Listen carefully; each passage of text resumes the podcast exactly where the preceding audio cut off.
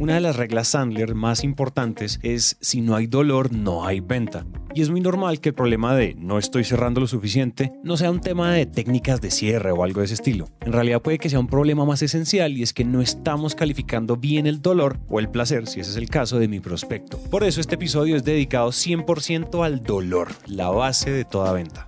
Así que comencemos.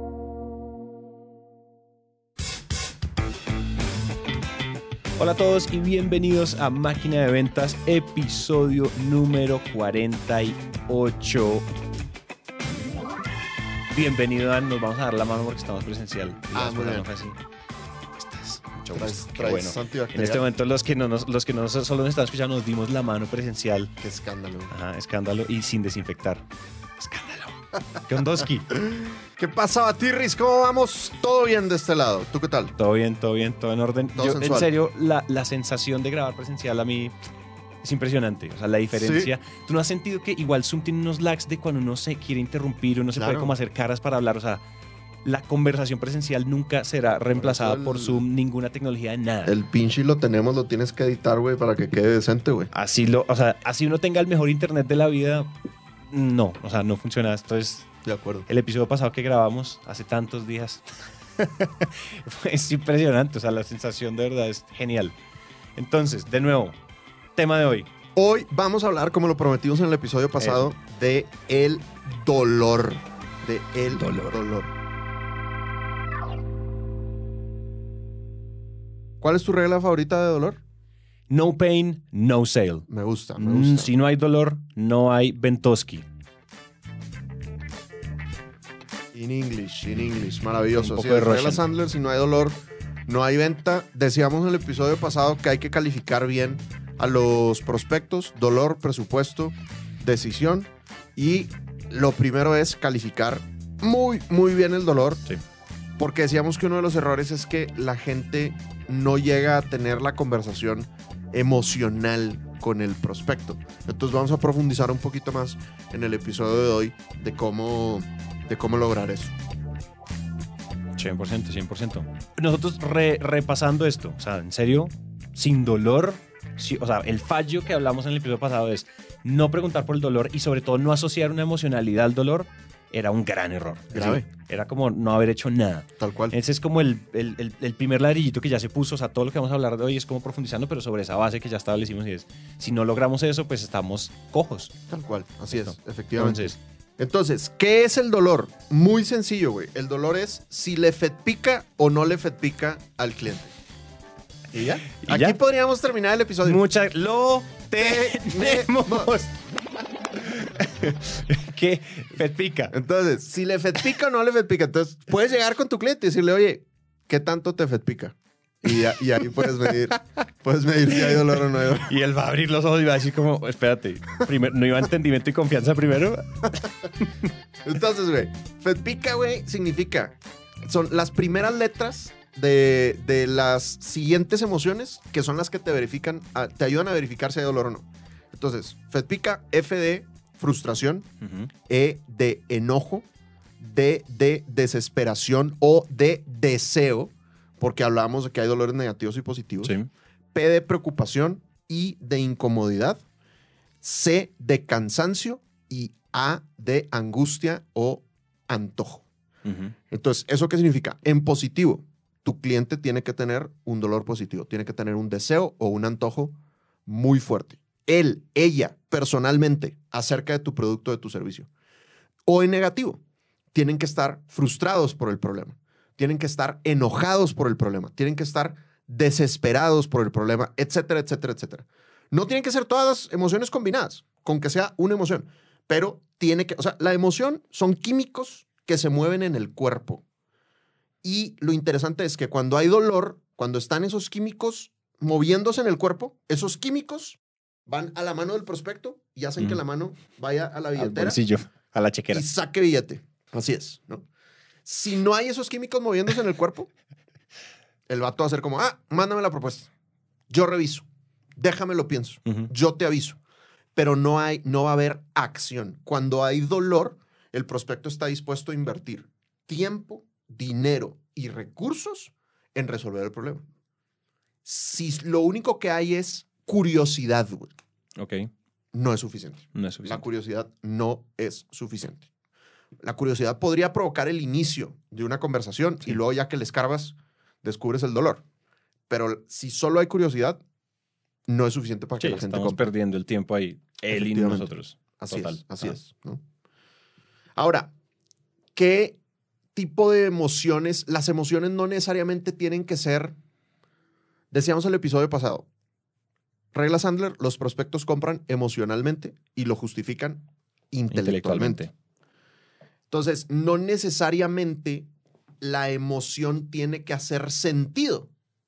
Las emociones son muy locas, güey. Las emociones no son buenas Sí. ni malas, son muy locas. Pero, por ejemplo, Black Friday o el día sin IVA son el típico momento donde se despiertan emociones de, vato, es que necesito Sí, sí, sí. remodelar mi oficina o necesito remodelar mi cocina o es que necesito comprar X o Y estupidez, porque tu niño interno, tu emoción, los químicos en tu cuerpo te dicen lo necesitas, aunque realmente no lo no lo necesitas. necesitas.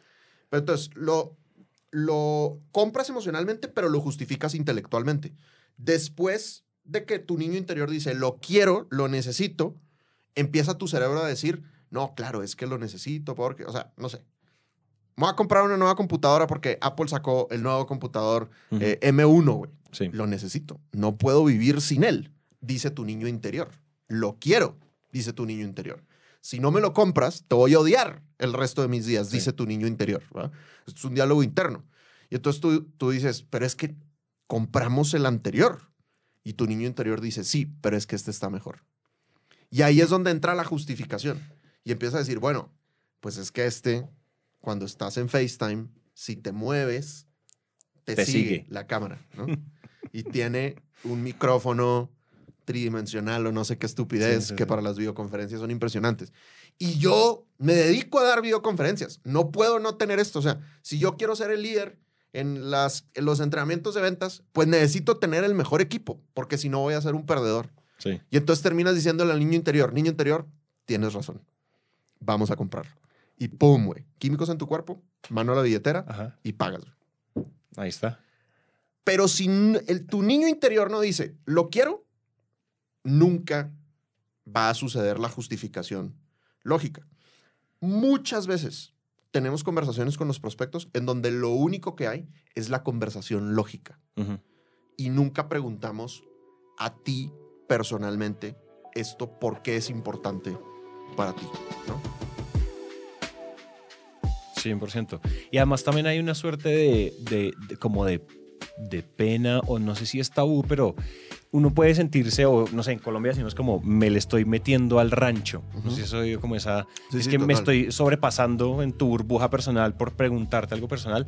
Pero yo creo que si uno ha hecho bien el tema, o sea, la primera parte de generar como rapport, confianza, entendimiento, creo que uno está en una suerte de, de, de instancia conversacional donde uno puede hacer ese tipo de preguntas y como también uno puede, si uno se siente muy extraño, uno puede igual permi- pedir permiso, como, oye, te puedo hacer una pregunta como muy personal, que de pronto puede sonar personal, o sea, en- o sea, a ti, Dan Macías, ¿por qué estás interesado en hacer podcast? O sea, ¿esto de dónde viene realmente? Así es. Oye, mira, la verdad es que mi competencia lo está haciendo y yo no me aguanto. Claro. No me, o sea, no, me está trasnochando. Ah, ahí hay emoción, ahí hay frustración, o ahí, ahí se siente, sí, como ansiedad. Puede haber cualquier cosa asociada ahí. Pero sí, Ajá. preguntar sin pena, porque a veces uno se queda solo en la, listo, ya entendimos que estás perdiendo plata, ya entendimos que el brief de lo que necesitas hacer, pero no estoy entendiendo realmente qué es lo que está pasando. Seguramente hay gente que se entrena en Sandler porque es que no quiere perder su cargo, porque es que necesita ya mostrar resultados. Claro, total. Y si tienen la confianza suficiente, pues te lo van a contar. Total, ¿o te, no? te cuento una. Hace como cuatro años, eh, yo creo que fue uno de mis primeros clientes en Colombia. Estaba yo haciéndole el embudo del dolor al, al individuo y, y el vato diciendo, no, tengo estos retos, ta, ta, ta". y luego empezamos a medir el impacto en el negocio y cuánto te cuesta, ta, ta. Y total que el cuate estaba perdiendo 3 millones de dólares al año porque sus vendedores no estaban bien entrenados. Y luego viene la pregunta, la pregunta mágica. Oye, fulanito, ¿esto de alguna manera te impacta personalmente? Y me contesta, me dice, mira, Dan, yo manejo cinco empresas. Si las cinco empresas son rentables, a mí me dan un bono a final de año. Y este año, de las cinco, esta no fue rentable. y perdí mi bono. Mm. Y yo no quiero que eso vuelva a pasar. Entonces, cuando encuentras ese impacto personal en el tomador de decisión, es muchísimo más fácil tener claridad de si va a tomar una decisión a favor o no. Si no hacemos esa pregunta, pues por eso nos pasa que muchas propuestas se quedan en el limbo. Claro. Cuando nosotros pensamos, oye, es que tiene, claramente tiene la necesidad, claramente tiene el problema. ¿Por qué no me está comprando? Es más, a veces no me compra a mí, no le compra a nadie. Sí. Porque no verificaste si realmente había un impacto personal o no. Fíjate que una de las cosas que además creo que no puede pasar, ahorita te voy a preguntar algo, pero voy a decir esto primero y es, una de las cosas que yo hago en mis presentaciones, cuando yo hago la, pues, la PPT, los slides para Ujú. presentarlo después como en la segunda etapa, en la, en la etapa de fulfillment, como de donde ya presentamos y cerramos, yo de los primeros slides que tengo siempre es el reto. Y yo parafraseo y escribo lo que ellos me dijeron en el dolor. Porque la gracia, lo importante del dolor no es como, ah, listo, va a perder el bono, pero eso debería ser insumo para la propuesta, para el discurso, para el libreto que uno usa en su presentación, ¿no? Tal cual. Porque eso, o sea, todo el tiempo lo que tenemos que hacer es seguir echándole sal a la herida. Obviamente con la promesa de yo te voy a coser y te vas a sanar la herida, pero seguir echándole vinagre y ácido y que le siga, uy, ¿verdad que no tengo mi bono? ¿Verdad que es la rentabilidad? ¿Verdad que el problema es esto, no? Total. Entonces eso me pasa a mí y yo siempre pongo un slide que dice el reto y parafraseo otra vez todo eso, que es como una buena forma. Pero te iba a preguntar, cuando uno está haciendo esto, no, como te iba a preguntar, como usualmente, en- tú llevas ya en Sandler 15 años, 11 años, cumplimos años, un, la- un episodio donde celebramos 10, 2011. 2011, ah, el año pasado, 10 años. ¿Qué es lo que a la gente le suele costar más trabajo en dolor? O sea, como en general, como que a la gente en serio le cuesta trabajo en la etapa de dolor, como que en serio es como, oh, el hustle. Es que los vendedores no entendemos la diferencia entre necesidad y dolor. Confundimos necesidad con dolor. Entonces, el dolor es una emoción. La necesidad es un hecho, es una cuestión lógica. Sí. Entonces, oye, yo puedo necesitar, voy a inventar, eh, necesito impermeabilizar. ¿Por qué necesito impermeabilizar? Pues porque todas las casas deben impermeabilizarse, porque pues si llueve, Sí, se pues pudre se la madera. Y- ¿no? Listo, ya está. Pero si vives en Lima, en donde prácticamente nunca llueve, a pesar de que sea lo más lógico que impermeabilices, pues tú puede que sobrevivas sin impermeabilizar. Entonces, como no te duele, como no se te ha inundado la casa porque no llueve, pues entonces no tomas la decisión de impermeabilizar. Otro ejemplo, yo me hubiera gustado cambiar de computador, no lo había hecho, me tocó ir a Medellín a dar una conferencia y a la señorita de Avianca le pareció chévere botarme café en, el compu mientras yo trabajaba. Dijo como, ¿qué hago para que mi día de hoy sea original, innovador, diferente? Por motivos de seguridad y para evitar interferencias con el sistema del avión, los dispositivos electrónicos portátiles no podrán utilizarse durante la ¿Qué fase pasa si le tiro café a alguien que esté trabajando en su computador? Y, y entonces me lo botó. Ajá, ajá. Eh, Innovadora, creativa. sí. Totalmente. Y ese computador nunca volvió a encender. ¿Qué crees que hice llegando a Medellín? Te bajaste a comprar un computador. Tal cual, güey, literal. Porque necesitaba dar una conferencia por la que me estaban pagando. Y entonces no podía hacerlo sin mi computador. Entonces, la necesidad es cuando hay un problema. El dolor es cuando ese problema afecta emocionalmente al prospecto. De nuevo, si le pica. Entonces, Sí, me ha- yo he conversado con infinidad de dueños. Oye, ¿cómo van tus ventas? Van mal. ¿Y qué pasa si no aumentas tus ventas? Nada. ¿Cómo? ¿Por qué? Pues es que este es uno de mis negocios. Sí. O es que tenemos reservas porque los últimos tres años fueron impresionantes. Oye, ¿necesitan entrenamiento en ventas? Pues sí, en principio sí lo necesitan porque podrían vender más y pues no estarían teniendo este bajón. Pero al dueño le da lo mismo porque tiene otras maneras de calmar su emocionalidad negativa. Entonces, y eh, nos pasa, entre más expertos somos, por ejemplo, Teresa, pues antes de estar tiempo completo en Sandler, estaba mega ultra certificadísima en consultoría de imagen. Tremenda, tremenda rockstar en consultoría de imagen. Y al principio, porque pues yo estuve con ella desde que empezó a estudiar, esa carrera, pues los dos nos frustrábamos, yo lo veía también como si fuera mi negocio, porque veías a alguien y decías, vato, o sea, te urge una consultoría de imagen, tipo, no, es que estoy soltero, mi vida es miserable, nadie me quiere. ¿De qué vato? No me ascienden nunca. ¿Te has visto en el espejo? O sea, de que échale tantitas ganas a la vida, me explico. Pero ellos no sentían que podían seguir viviendo, me explico, con, con teniendo la necesidad. Y eso es lo que pasa constantemente. La gente tiene necesidades. Tiene necesi- la gente tiene necesidades, pero cuando no le afectan lo suficiente, no lo frustran lo suficiente, no le preocupan lo suficiente, no van a hacer nada al respecto. Pasa con cuestiones médicas. güey. Piensa la, la gripa. güey.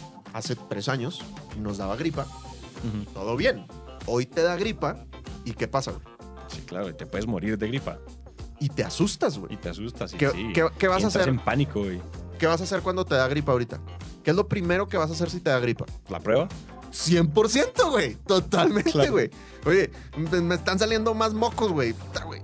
Cabrón, y si tengo el pinche virus, güey. Y si me muero sí, esto, sí. o no me muero yo, pero mis papás o mis abuelitos, lo que sea. Entonces, la necesidad es la misma, ¿verdad? Pero la emoción es, es diferente. Y ahora, hay gente que no se hace la prueba. Oye, yo vivo solo. Yo no voy a convivir con nadie. A mí ya me dio y no me hizo nada. Aunque el problema es el mismo. Entonces, importante entender que dos cosas. Número uno, la necesidad no es lo mismo que el dolor. El dolor es cuando te pica, te frustra, te enoja, te desespera, te preocupa. Y por otro lado, el problema, las personas lo pueden sentir de manera distinta. O sea, hay personas que un dolor de cabeza les surge resolverlo. Hay otras personas que un dolor de cabeza les da absolutamente lo mismo. Hay personas que se les deje de funcionar una máquina, les da lo mismo. Y hay otras personas que les surge resolverlo. Entonces, como vendedor, tú tienes que entender cuál es el dolor de tu prospecto y realmente si le afecta personalmente o no. La necesidad es solo el inicio de la conversación, pero no es suficiente. Abre, porque usualmente cuando salen a buscar un proveedor salen con la necesidad. El dolor está latente, pero no salen a exponer en, en una ronda de proveedores, en una licitación privada o pues, este tipo de cosas, no salen a buscar pues el, el ¿cómo te digo? El, sí, no salen, a, no salen a decir es que estoy frustradísimo con, sino que salen a decir es que tenemos la necesidad de que esto y esto y te mandan el brief o te mandan ese tipo de cosas. O sea, en general está, hay que escarbar, hay Así como es. minería de dolor, Tal cual. minería de Fed Picas, Así es, así es, Cool. efectivamente. entiendo. Regálame dos, tres ejemplos de dolores de tus clientes. Listo, entonces, dos, tres ejemplos. De uno, los negativos. Empecemos por uno negativo. Usualmente lo que pasa con nuestros clientes es que, o con estas grandes empresas, es que hacen lo mismo de siempre en términos de marketing. Ok. Entonces hacen lo que está como un poco de moda. Ujú. Entonces, no, que es que hay que hacer YouTube. Entonces salen todos corriendo a, a hacer YouTube y Ujú. tienen dos oyentes o tienen dos, dos, ¿qué? Dos views, cinco views, cinco suscriptores y entonces, oiga, acabamos de hacer un montón de despliegue en presupuesto para hacer videos en YouTube y solo tenemos cinco suscriptores, ¿no? Como... Entonces lo que nos dicen es, oye, estamos como cansados de hacer las mismas vainas, porque es que ya los blogs se saturaron, porque es que ya lo que se saturó. Eventualmente, supongo que esto no será un, un problema, porque, no sé, los podcasts se irán saturando y se irá madurando el mercado, pero en la etapa en la que estamos hoy es, quiero hacer algo nuevo. O sea, necesitamos hacer algo nuevo, porque la competencia está haciendo exactamente lo mismo, o sea, necesitamos tratar de diferenciarnos. Y pues las empresas tan grandes sí están todo el tiempo monitoreando competencia que están haciendo los otros, que están haciendo como monitoreándose. Número uno. Número dos, de placer, de como de deseo. Positivo, sí. Entonces es como que yo soy el presidente, yo soy el dueño, yo soy el tomador de decisiones, yo soy el director, yo soy súper oyente de podcast y me parece que puede ser una estrategia súper cool y me encantaría tener uno. Y dicen incluso, así no nos escuche nadie. Fíjate, güey. Yo he escuchado esas palabras, así no escuche nadie, pero es Qué que loco. yo quiero, o sea, esta área necesita su podcast y Total. necesitamos empezar a hablar de esto. Buenazo. O las otras, o otra es el deseo que tienen, y esto pasa mucho, de las grandes empresas, del posicionamiento como liderazgo en un área temática. Ya. Entonces te doy el ejemplo de Bancolombia, que fue así empezamos con ellos, y es el objetivo de ellos, el deseo que ellos tenían es, necesitamos volver a Bancolombia líder de pensamiento en temas de innovación. Mm, Necesitamos volverlo y creemos que donde podemos tener conversaciones largas es en formato podcast. me encanta. Y así nació, como deseo. Eh, um, dolor particular, por ejemplo, eh, contigo, pues un dolor, pues no era un dolor particular, eso nunca lo hablamos particularmente, pero si yo pudiera reescribir la historia, pues te Ujú. decían como, "Ne- nosotros todo el tiempo estamos buscando fuentes de leads. Estamos buscando fuentes de leads altamente calificados, poder calentar los leads. Eso nos está pasando. Máquina de ventas abierto unos nuevos necesidades slash dolores y es no tengo suficientes leads. Yo escucho que a Dan le está, y, a, Naranja le está yendo súper bien porque máquina de ventas es una forma de, de, que la gente igual aprenda, conozca, etcétera, etcétera. Eso después se vuelve una monetizada. Entonces, oigan, necesito un canal donde yo pueda posicionar una audiencia y después monetizarla porque no me están, no estoy pudiendo calentar los leads antes. No sé, el contenido que creo es súper aburrido o lo que sea. Claro, ahí coincidimos, ¿no? Ese es un, dolor que también tienen mis, mis clientes. Eh, te, lo voy a decir de acuerdo a los, a los tres programas que, vendo, ¿no? Prospección, fundamentos y, sales mastery de, ventas. Oye, bootcamp de prospección, no tengo suficientes leads. estoy preocupado porque no tengo suficientes leads y por lo tanto no estoy cerrando nuevos negocios. Fundamentos, estoy teniendo, estoy haciendo muchas propuestas pero estoy cansado de que no cierro los negocios. O me preocupa que para cerrar negocios tengo que dar descuentos muy amplios que, que golpean mi margen. O Sales Mastery, por ejemplo, es, hemos tenido muchos cursos breves y hemos gastado plata en los cursos breves, pero realmente esto no se ha vuelto un sistema oficial y un hábito de la compañía. Claro. Y luego están los de gerencia, ¿no? Entonces el típico dolor de gerencia es, oye, mi gerente era súper buen vendedor, pensamos que iba a ser un gran gerente y resulta que perdimos al vendedor y ganamos un gerente que realmente no es tan gerente, ¿no? No, no, no tiene las herramientas y nos preocupa porque está aumentando la rotación. Y nos preocupa porque está perdiendo negocios, ¿no? Ahora, de nuevo, todos estos que tanto tú como yo mencionamos, lo importante es la emoción. Claro. Porque mucho, hay muchas empresas que tienen la necesidad y no nos compran. Lo importante es si los tomadores de decisión efectivamente te lo están expresando con palabras emocionales. Y fíjate que las emociones a veces son medio como que si uno se para en, el, en, los pantalones de ellos, en los, en los zapatos de ellos, uno dice como, eh, pues en serio es tan grave como, o sea, estamos, o sea, aquí nosotros, me dicho, la nosotros necesitamos estar en, frente de la competencia. O sea, nosotros aquí vivimos afanados. Claro.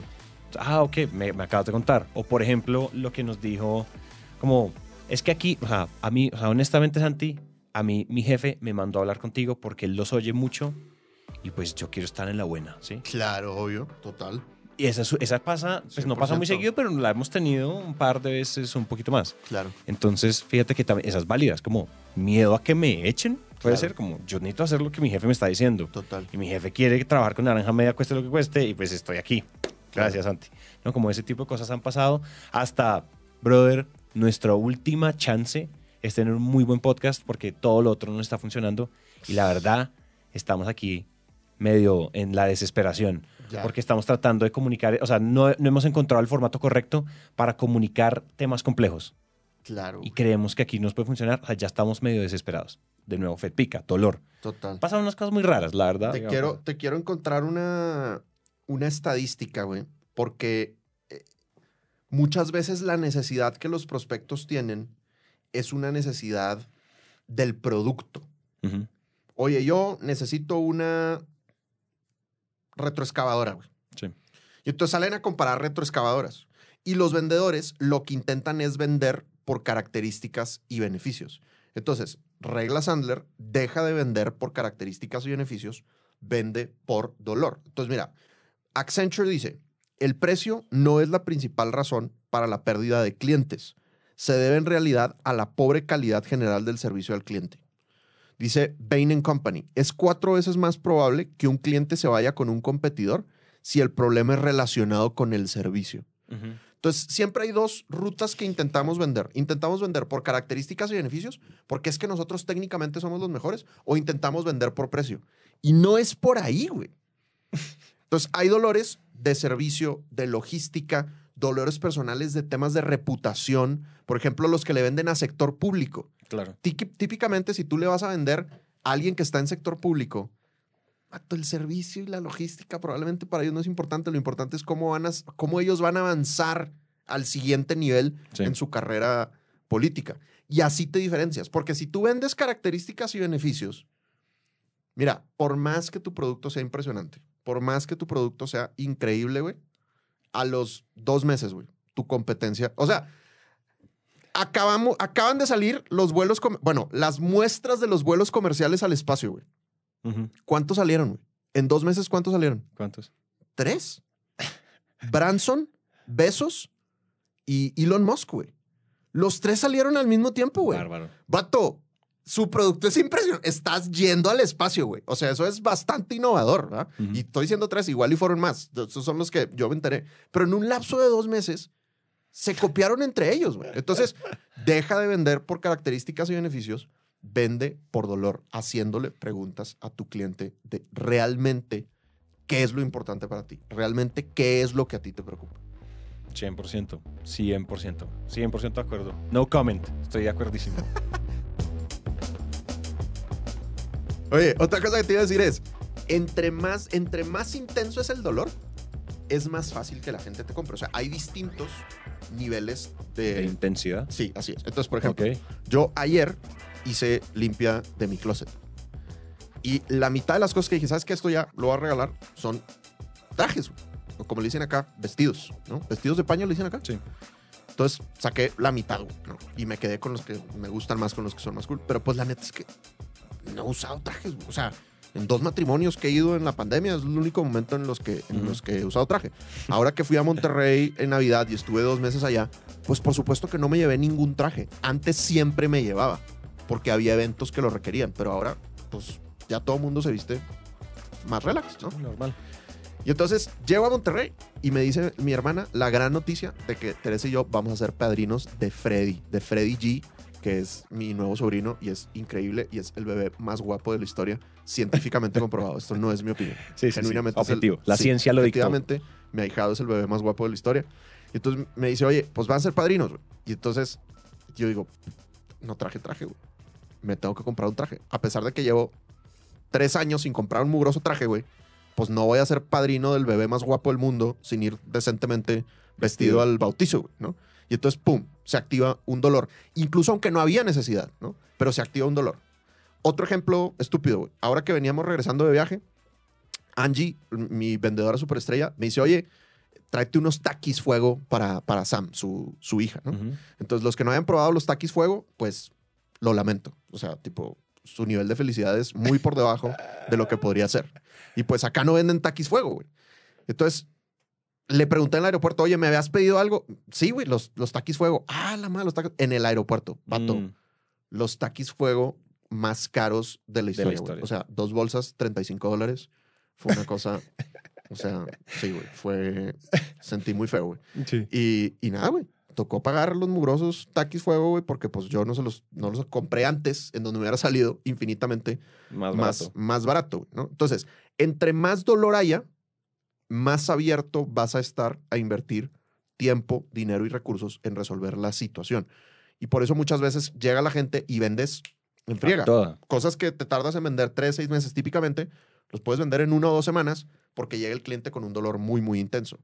Y ahí el tip es prospecta, prospecta, prospecta. ¿Por qué? Porque si prospectas todo el tiempo, va a ser mucho más probable que te, toques, te topes gente con dolor intenso. Intenso. Mi contrato más grande del año pasado, hablé con el cliente el jueves y lo cerré el martes, güey. Y ese fue mi contrato más grande del año pasado. El segundo contrato más grande, me tardé como tres meses en cerrarlo. Claro. La diferencia de la intensidad de dolor. De la intensidad es impresionante. Fíjate que a nosotros nos pasó lo mismo.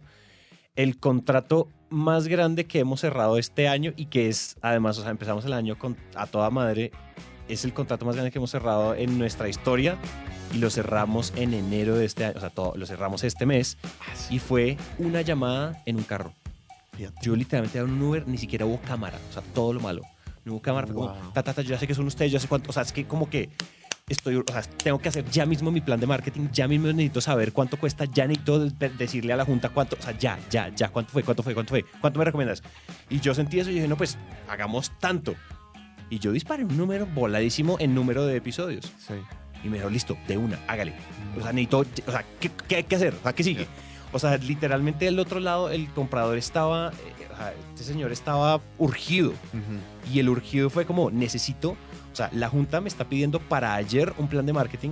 No tengo ni idea qué va a poner ahí. Ya tengo un par de otras opciones, como de otras estrategias, pero todavía no me he logrado gastar todo lo que me dijeron que me gastara. Ujú. Entonces me dijeron como, literalmente, ¿cuánto cuesta? Eso te pago. un poquito más, súbale un poquito más, necesitamos más episodios. ¿Y qué pasa si metemos esto? Nos demoramos, eso fue una llamada y fue un contrato enorme, enorme, enorme, enorme en nuestra historia. Y se cerró en o sea, una llamada aquí y después mostrándole los números, los números y ya, proveedor, no sé qué, orden de compra, contrato. Deli. Deli. O sea, fue una cosa loca. Buenísimo. Y, y- de nuevo, lo que hay que hacer es Prospectar. intensamente, compadre. Porque si prospectas muy poquito, la probabilidad de que te llegue gente con dolores muy intensos es, Es más es más baja, güey. Y si hay dolor, pero tal vez no es un dolor tan intenso. Yo creo que en tu pipeline sí- sí tienes que tener un balance, ¿no? Gente que tiene dolores súper, súper intensos y que le urge, y gente que se va a tardar un poquito más en tomar la decisión. Y es perfectamente válido. Siempre y Sí. cuando no sea gente con curiosidad. Ah, eso sí. O sea, tienes que validar que efectivamente hay una emoción detrás de los tomadores de decisión. Y ahí hay un error que es que a veces nos quedamos con el dolor del que no es tomador de decisión.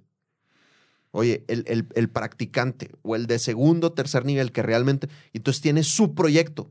Es que yo tengo la iniciativa para yo posicionarme dentro de la empresa. Y ni siquiera he hablado con el tomador de decisión del proyecto. Entonces, Mm. está bien Sí. que tengas la conversación, que le des herramientas para que vaya ahí presente y que después se vuelva algo serio, pero no te emociones, o sea, como vendedor, no te emociones si todavía no has calificado el dolor del tomador de decisión. Total. Se vale que avances. No estoy diciendo que no hagas negocios con segundo o tercer nivel. Por supuesto que a veces llega el de segundo o tercer nivel y dices, oye, quiero proponer esto. Listo. Hablemos juntos a ver cómo lo proponemos. Pero no te emociones. No creas que es un deal cerrado. De ninguna manera. Espérate, haz un primer avance. Luego, ya que lo lleven al, al siguiente nivel, de idealmente que te lleven a ti al siguiente nivel, ahí sí calificas al verdadero tomador de decisión. Y si el to- verdadero tomador de decisión sí tiene dolor, ahí sí te puedes emocionar. compadre. Ujú. Ujú. Pero preemocionar, en realidad. Porque Sí. luego tienes que validar presupuesto y cómo toman la Presupuesto, dolor y todo, tal, tal, tal. Claro. Toda la claro. calificación. 100% de acuerdo. Creo que eso es lo que está pasando.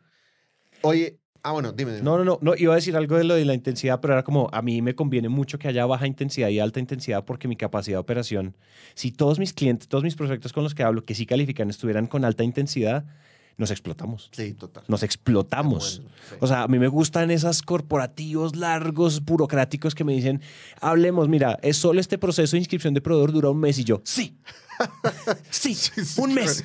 Porque traigo una cantidad de chamba, Es güey. como que tengo tanto trabajo que si tú me dices que se demoran, me estás haciendo un favor. Claro, totalmente. Exacto, lo que Buenísimo. Oye, táctica, güey. Táctica para que nuestros oyentes no se vayan sin, sin, sin la técnica. ¿Cómo crear preguntas de dolor? Bien importante crear preguntas de dolor para tu primera reunión de calificación.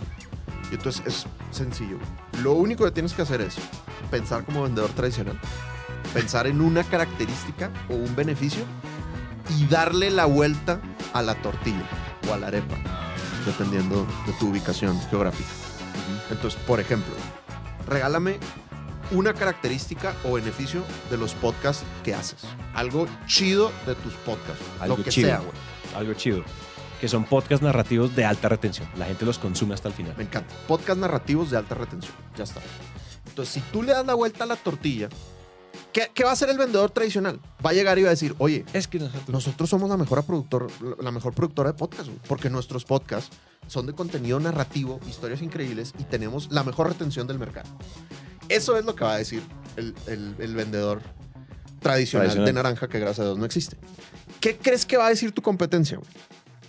¿Qué va a decir mi competencia? Cuando ellos presenten, ¿qué van a Ah, decir? ellos van a decir que ellos son los mejores. Van a decir lo mismo, güey. Van a llegar y decir, nuestros podcasts son impresionantemente narrativos y tenemos la mejor retención Ajá. del mercado. Y el tercer competidor va a decir, decir lo lo mismo, mismo. güey, porque típicamente eso sucede con las características y beneficios. Entonces lo que tú tienes que hacer es voltear la tortilla y ponerlo en dolor. Y decir, oye, mira, nosotros trabajamos con empresas que están un poco preocupadas porque han creado contenido, le han invertido plata, pero ese contenido no está generando retención suficiente. Te pregunto, ¿te está pasando esto?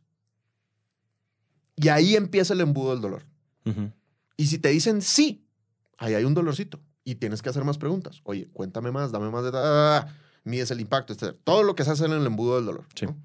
Pero no llegues a presentar, llega a preguntar. Pero llega a preguntar basado en lo que tú resuelves. Ajá, claro. Regálame otra característica de lo que quieras, güey. De un cliente tuyo o de un amigo tuyo que tenga un negocio. Cualquier cosa positiva. Mm, cualquier cosa positiva, cualquier cosa positiva. De alguien que venda B2B. De alguien que venda B2B. Ah, que su tiempo de implementación es, es, o sea, de su tecnología es el más rápido. Buenísimo. Me encanta. Implementan a toda. Listo. Oye, vendo tecnología, implemento tecnología a, a la máxima velocidad, ¿no? Entonces, igual, él y su competencia, ella y su competencia van a decir lo mismo. Entonces, mejor llega con el cliente y dile, oye, una pregunta. ¿Te ha pasado que has implementado otros proyectos de tecnología y te, que te prometen cierta velocidad y al final no te la cumplen y eso tiene algún tipo de impacto en la compañía? Sí, sí, Sí. me ha pasado. Y empiezas el embudo del dolor. Más. Exactamente. Así es, ¿no? Entonces, en vez de llegar y presumir tus características y beneficios, voltea la tortilla, güey. Dilo en dolor y dilo en pregunta. Y con eso, papá, para todos los que tienen que hacer upselling y cross-selling, por ejemplo, es que no sé cómo vender más. ¿Qué más le quieres vender? Piensa esa característica, piensa ese beneficio, voltealo. Oye, fulanito, eh, estamos muy contentos trabajando contigo. verdad. Oye, te quiero preguntar algo. güey. ¿Sabes que otros clientes están teniendo este otro reto que no hemos trabajado contigo? De pura casualidad, ¿te está pasando este otro reto? Ah, ¿sabes que sí, Dan? Sí está pasando. Oye, ¿te gustaría que tuviéramos una conversión? A ver si podemos hacer algo más al respecto. Y ahí empieza el embudo del dolor. Poderoso. Poderoso. Eso fue un repaso muy Papito, cool. papá. Pero poderoso, carnudo. Ahí se, ahí se llevaron la técnica. Ustedes saben que siempre se llevan carnita, la carnicería, máquina de proteína. Iba a decir una vulgaridad, pero me gusta más máquina de proteína. Sí, qué bueno que, que te detuviste. Qué bueno que me Para detuve. Todos los niños, Esto todos los niños que están viendo. esto. PG-13, esto es aprobado para niños. Si tu hijo se está viendo, por favor, igual acompáñalo, porque igual esto, esto está mal en muchos sentidos. Ah, qué barbaridad. Bueno, papá, Bueno. ahí está. ¿Dudas de dolor? No, todo claro, todo claro. Sobre todo esa última técnica estuvo cereza en el pastel. Me encanta. Genial. ¿Listo? ¿Listo, papá? Ahora sí. Ale, papá. 3, 2, 1. Lo tenemos. Yeah, maracuyá. Adiós, adiós. Hasta aquí llegamos con el episodio de hoy. Recuerden que si esto les sirve a alguien más, por favor compártanlo. Y para mantenernos conectados, recuerden que podemos hablar por redes sociales. En Instagram Dan está como arroba Sandler Dan Macías y yo como arroba Santi C. Y en LinkedIn como Dan Macías y Santiago Cortés Calle. Nos vemos entonces en el siguiente episodio.